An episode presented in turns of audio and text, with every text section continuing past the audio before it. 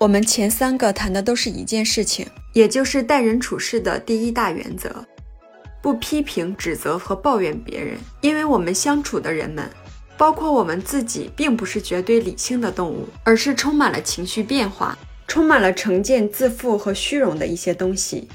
所以，只有不够聪明的人才批评、指责和抱怨别人。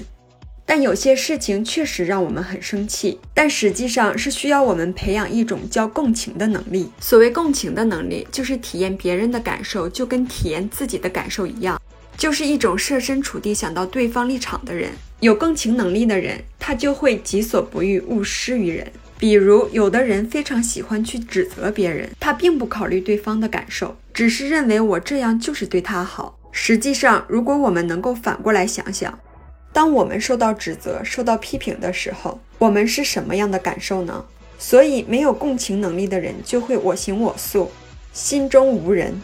那缺少共情能力的人，应该是从小成长的过程中，他的情绪感受缺乏表达，或者是情绪感受缺乏有效的回应。实际上，孩子的情绪表达能力是跟父母有关系的。就像有的时候，宝宝突然表达“爸爸妈妈，我好爱你们”，玩着玩着，他就会冒出这样一句话。其实，输入决定输出。如果妈妈总是这样去跟他表达说，即使我的宝贝儿再调皮，做错了很多事情，但是妈妈仍然很爱你。宝宝也有另外一个口头禅，就会说对不起，因为小孩子总做错事情。那小孩子有他们的秩序敏感期，比如说他弄坏了东西，玩具弄丢了等等，他就拼命的哭。这时候不是先给他讲道理，而是理解他的感受，就先让他哭一会儿。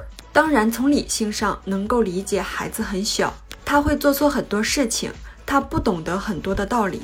但是在生活中，往往我们会失去耐心。所以，为什么说去努力创造我们家庭的经济和时间的自由有多么重要？它会让我们会有更多的耐心和家人在一起，去互相陪伴、互相关爱。所以，对于小孩子他的感受，他的情绪感受得不到积极回应的话，得不到理解的话。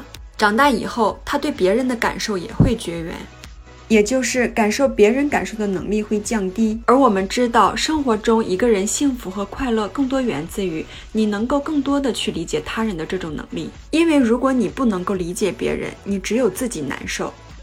当然，这里我并不是说你就不去责备你的宝宝。我们书友会希望用十五年时间带动一亿人读书，改变思维，思考致富，和一千个家庭共同实现财务自由。快来加入我们吧！